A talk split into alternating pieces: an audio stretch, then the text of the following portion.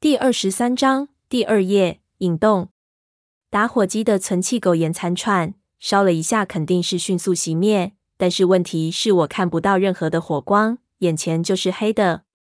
那一刹我完全没有反应过来，下意识就以为有什么东西蒙着我的眼睛，就用手去摸，摸到眼睫毛才发现不是。接着我就纳闷，心说这他娘的怎么了？是不是这里的雾气太浓了？我打量我的手表，贴到眼睛前去看。还是一片漆黑，而且我逐渐就发现，这种黑黑的无比均匀。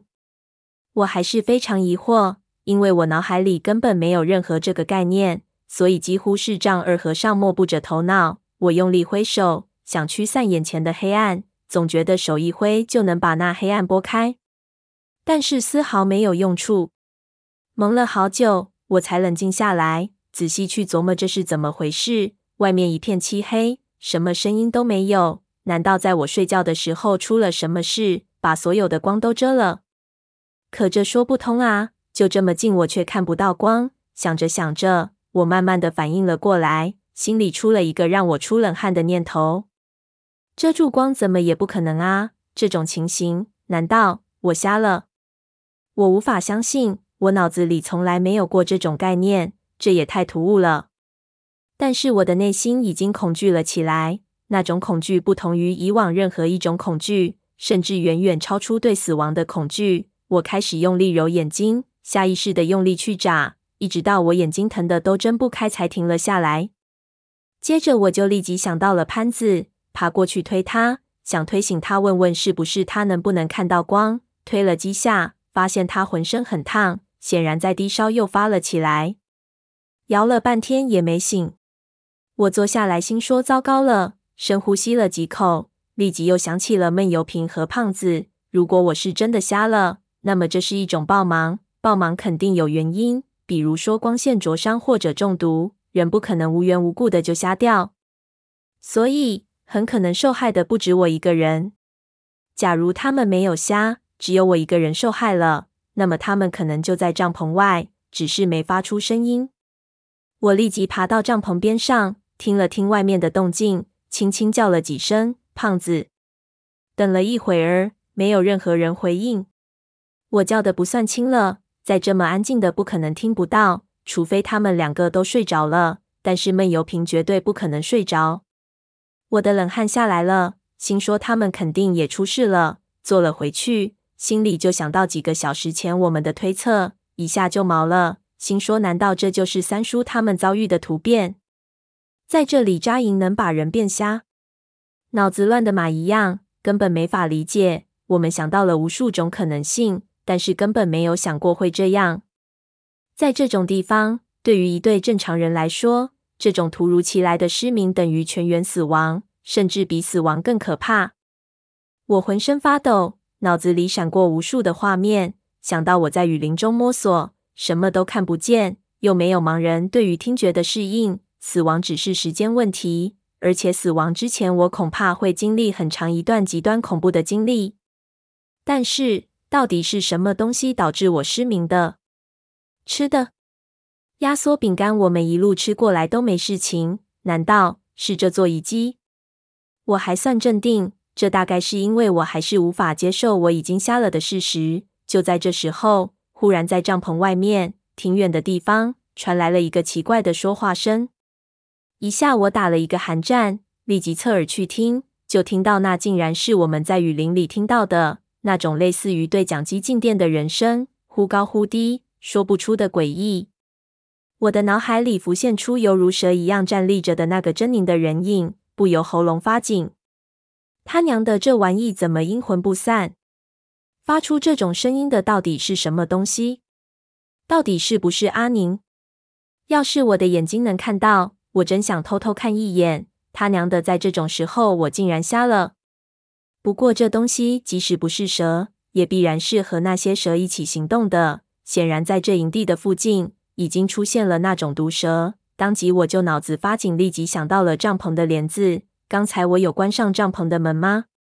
我看不见，不知道。我必须去摸一下。想着立即去帐篷的门帘，我发着抖，刚摸到。忽然从门口一下就挤进一个人，一下把我撞倒。我刚爬起来，立即就被人按住了，嘴巴给人捂住。我吓得半死，但是随即就闻到胖子身上的汗臭了。接着一只东西按到了我的脸上，我一摸，是防毒面具。我立即不再挣扎，戴正了面具，就听到胖子压低了声音说道：“别慌，这雾气有毒。”你戴上面具一会儿就能看见，千万别大声说话。这营的四周全是蛇。我听了立即点头。胖子把我松开，我就轻声问道：“刚才你们跑哪儿去了？”儿子没娘说来话长。胖子道：“你以为摸黑摸出几个防毒面具容易吗？”我骂道：“谁叫你不听我的？”这时那诡异的静电声又响起了一阵，离我们近了很多。胖子立即紧张的嘘了一声。别说话！我立即近身，接着我就听到胖子翻动东西的声音，翻了几下，不知道翻出了什么，一下塞到了我的手里。我一摸，发现是把匕首。我心说你要干嘛？就听到了他似乎在往帐篷口摸。我立即摸过去抓住他，不让他动。他一下挣开我，轻声道：“小哥被咬了，我得马上去救他。你待在这里，千万不要动，到能看见了再说。”我听了，脑子就一炸，心说不会吧？还没琢磨明白，胖子就出去了，我整个人就木在了那里，感觉到一股天旋的转。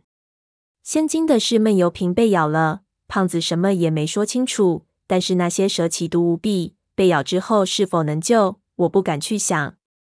然后惊的是闷油瓶这样的身手和警觉，竟然也会被咬，那外面到底是什么情况？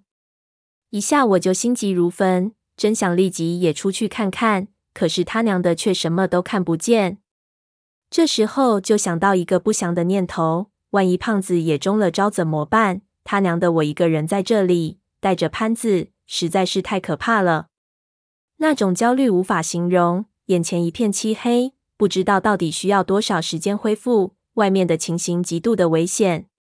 我摸着手里的匕首。浑身都僵硬的，好像死了一样。心说不知道胖子给我这个东西是让我自杀还是自卫，但是毫无办法，我什么都不能干，只能在原地坐着，听着外面的动静，一面缩着身子抑制身上打颤的感觉。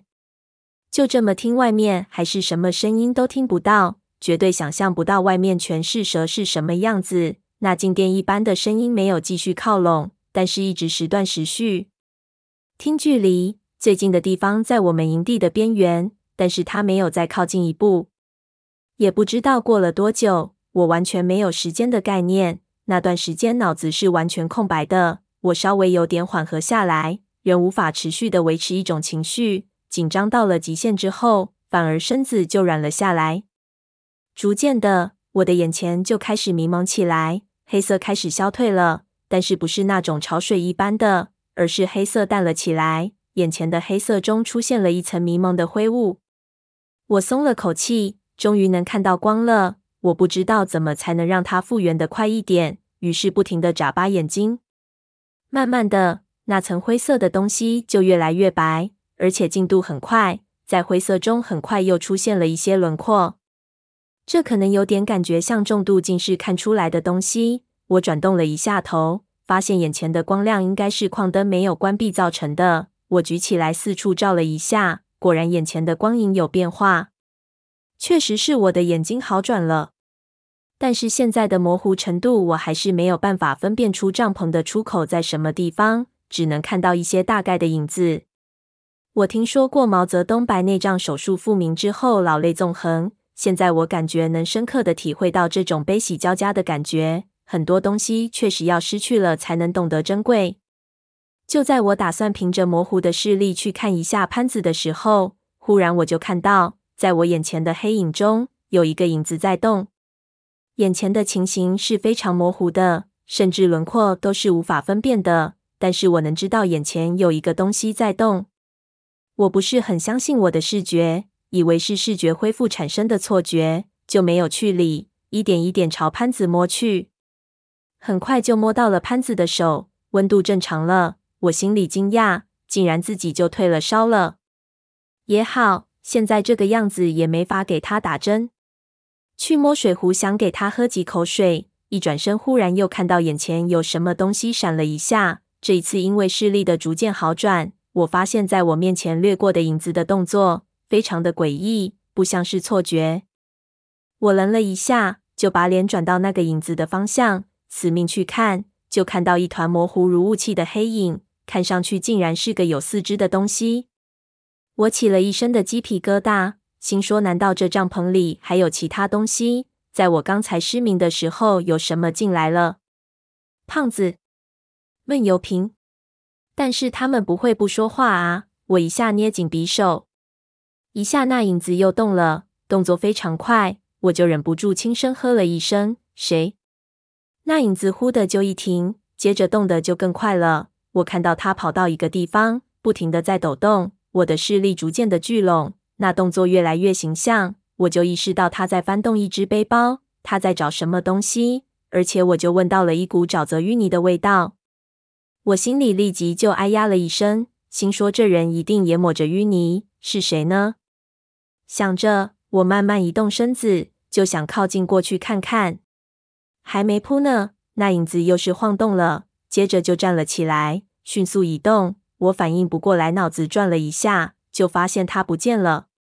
这一切发生的太快，我有点摸不着头脑，心说难道还是我的错觉？一下想到电视剧中看到的，复明之后开始的时候视觉会延迟，难道我刚才看到的是胖子进来时的情形？可几乎就在同时，忽然一亮一暗，伴随着剧烈的气喘声，我就看到一个很大的重叠影子冲了进来，几乎是摔了进来。听到胖子气急败坏喘道：“关灯，关掉矿灯。”我反应不过来，就给他一下抢了去，灯一下关了。我的四周光线一沉，他立即轻声道：“趴下，安静，不管发生什么，都不要发出任何声音。”我立即趴下，可以感觉到胖子也趴了下来。一开始还能听到他的喘气，但是能感觉到他在尽量的克制。很快，他的气喘就非常微弱了。我正纳闷为什么要趴下，忽然我就听到“嘣”的一声闷响。好像有什么东西撞到了隔壁的帐篷下，撞得极重。紧接着又是一下，能听到支架折断的脆裂声。接着就听到一声帐篷垮塌的动静，显然隔壁的帐篷被搞烂了。我脸都青了，还没等我反应过来，我们的帐篷忽然就抖了一下，显然被什么东西差了一下。我顿时觉得天灵盖一刺，马上爆头，以为下一集肯定就是这个帐篷。但是没有想到的是，没有攻击打来。我这样爆头，隔了几分钟，那剧烈的撞击声出现在比较远的地方。我心说：这到底怎么回事？外面是什么东西？刚想对胖子说：“我们还是跑吧。”没张嘴就被胖子捂住了。外面机下巨响，又是帐篷垮塌的声音。接着隔了几分钟，又是同样的动静。这样足持续了半个小时，远远近近。我估计足有十几个帐篷被摧毁。我们趴在那里，每砸一下心就停一下，那煎熬简直好比是被轰炸的感觉。不知道那炸弹什么时候会掉到我们头上来。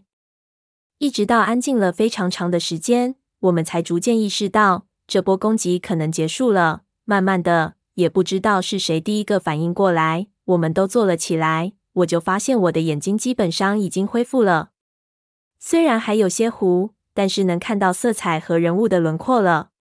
后来摸了一下，才发现剩下的模糊也是因为防毒面具镜片上的雾气，擦掉之后都清晰了。我就看到胖子和闷油瓶，闷油瓶身上受了伤，捂着腕口；胖子浑身都是血斑，两个人浑身是淤泥，狼狈的犹如刚从猪圈里出来。显然昨晚经历了一场极度严峻的混乱。我们还是不敢说话。等了一会儿，胖子就偷偷的撩开帘子，一撩开，忽然就有光进来，原来是天亮了。接着他就小心翼翼的走了出去。我问了问闷油瓶，他摆手说没事情，也紧随其后的探了出去。我跟着，雾气退得差不多了，晨曦的天光很沉，但是已经可以看到所有的东西。我出来转头一看，整个人就惊呆了。我们四周整个营地全部都垮了。所有的帐篷全部都烂了，好像遭遇了一场威力无比巨大的龙卷风似的。偌大一片地方，只剩下我们一个帐篷，孤零零屹立在那里。四周什么都没有，没有袭击我们的东西，没有任何的蛇的痕迹。胖子骂了一声，坐到已经基本熄灭的篝火边上。我目瞪口呆，无法做出反应。这时候，身后一声肢体摔倒的声音。我回头一看，闷油瓶晕倒在了地上。